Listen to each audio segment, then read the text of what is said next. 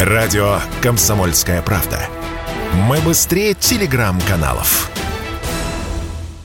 Адреса, номера сотовых, ВИН-номера машин и другие данные на миллионы россиян оказались в открытом доступе для любого пользователя интернета. В марте за личной информацией своих клиентов не доглядела Яндекс Еда. Сейчас СДЭК, Билайн, Wildberries, ВТБ, Авито, Пикабу и другие. Некоторые из сервисов факт утечки отрицают. Например, Wildberries и Авито пишут известия. Эти утечки некие анонимные сетевые активисты опубликовали на своем сайте, созданном еще в марте в ходе скандала с Яндекс Едой. Как пишут создатели сайта, он нужен для того, чтобы любой россиянин мог проверить, не утекли ли вместе с массивом информации и его личные данные тоже.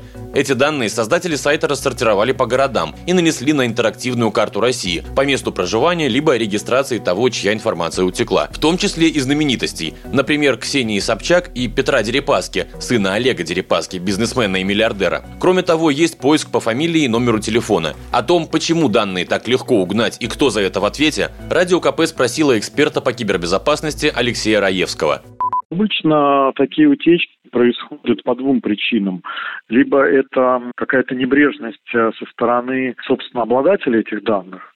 То есть они, например, э, сделали выгрузку из базы данных и ее где-то оставили храниться в незащищенном месте. Либо это а, целенаправленные действия инсайдеров, то есть сотрудников, которые работают э, в этой организации и которые имеют доступ всем этим данным.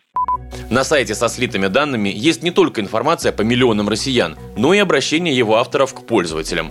Наша конфиденциальность не ценится, говорится в них. Все больше информации попадает в руки преступников, которые могут воспользоваться с целью запугивания или обмана, добавляют авторы. Что же делать, если ваши конфиденциальные данные попали в руки злоумышленников? Отвечает эксперт по кибербезопасности Алексей Раевский. Ну, сделать уже ничего не получится, то есть уже все случилось, да, и тут особо ничего уже не поделаешь. Ну, надо просто быть более бдительным.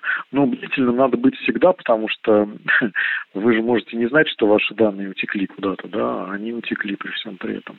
И все же минимально подстраховаться может каждый. Во-первых, это сложные, длинные и разные пароли к сервисам, которые вы используете. Во-вторых, двухфакторная авторизация. Сомнительные письма и вложения не открываем. Василий Кондрашов, Радио КП.